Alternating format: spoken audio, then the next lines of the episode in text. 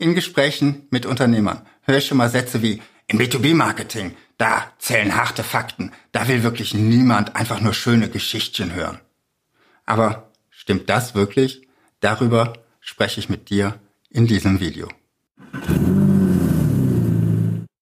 Hallo, schön, dass du zuschaust. Viele B2B-Unternehmen sind in ihrem Marketing sehr faktengetrieben.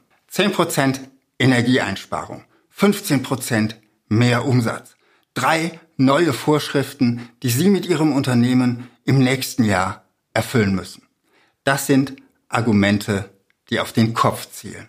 Doch sind es wirklich nur Zahlen, Daten und Fakten, die Unternehmer und Entscheider im B2B-Marketing antreiben? Wenn du hier zuschaust, bist du ja wahrscheinlich selbst Unternehmer oder Entscheider im Unternehmen und damit selbst auch B2B-Kunde. Darum lade ich dich heute zu einem Experiment ein. Beginnen wir mit den harten Fakten der Statistik. Laut DGUV starben 2017 in Deutschland 451 Menschen bei Arbeitsunfällen. 6,37 Prozent mehr als im Vorjahr. Und jetzt stell dir bitte Folgendes vor. Jemand klingelt an deiner Haustür, während du bei der Arbeit bist. Deine Frau öffnet und schaut in das besorgte Gesicht eines Fremden. Er eröffnet ihr, dass du einen sehr schweren Arbeitsunfall hattest und ihn leider nicht überlebt hast.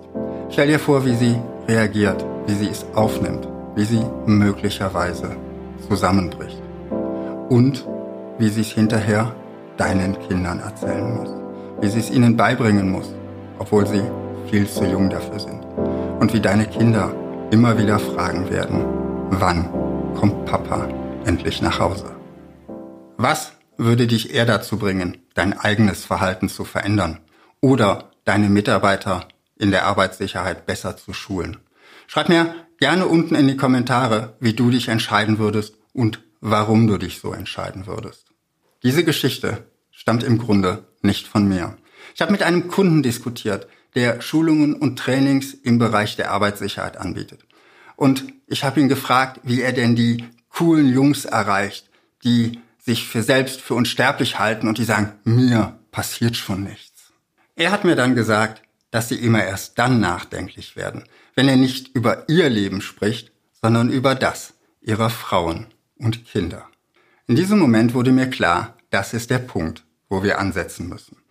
Wir haben dann in einer Branche, wo die meisten Anbieter damit werben, welche Paragraphen und Vorschriften Unternehmer erfüllen müssen, auf Emotionen und Verantwortung gesetzt.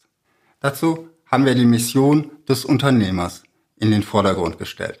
Und ich habe die Story von eben als Claim in einen ganz kurzen Satz zusammengefasst. Sicher arbeiten, weil zu Hause jemand wartet. Das ist natürlich allgemeiner als die Geschichte, die ich eben erzählt habe. Aber es ist speziell genug, dass jeder seine eigene Story im Kopf aufbauen kann. Vielleicht sind es nicht Frau und Kinder. Vielleicht ist es die Freundin oder die Mutter, wenn es der Azubi liest. Wir haben die Mission des Unternehmers dann noch ausformuliert und unter anderem auf die Startseite der Website gesetzt. Da sprechen wir dann auch davon, dass genau aus diesem Grund die Trainings über die gesetzlichen Anforderungen hinausgehen und holen diesen Kunden von mir damit auch ein Stück weit aus der Vergleichbarkeit mit anderen Anbietern raus. Wenn du dir diesen Text ansehen möchtest, ich verlinke dir die Website unten in der Beschreibung. Mein Impuls heute für dein B2B-Marketing lässt sich dieses Beispiel auf dein Unternehmen übertragen. Was kannst du anbieten, das einen ähnlich starken emotionalen Einfluss hat? Wo kannst du den tieferen Sinn einer Vorschrift emotionalisieren? Wie erreichst du auch im Business nicht nur den Kopf deiner Kunden, sondern auch ihr Herz? Wenn du jetzt mehr über Storytelling im B2B-Marketing erfahren möchtest, dann klick hier rechts auf meine Playlist zum Thema. Und klick auch hier auf mein Gesicht vor dem roten Hintergrund und abonniere Zeldas TV. Ich freue mich, wenn du nächste Woche wieder zuschaust und wünsche dir viel Erfolg in deinem Marketing.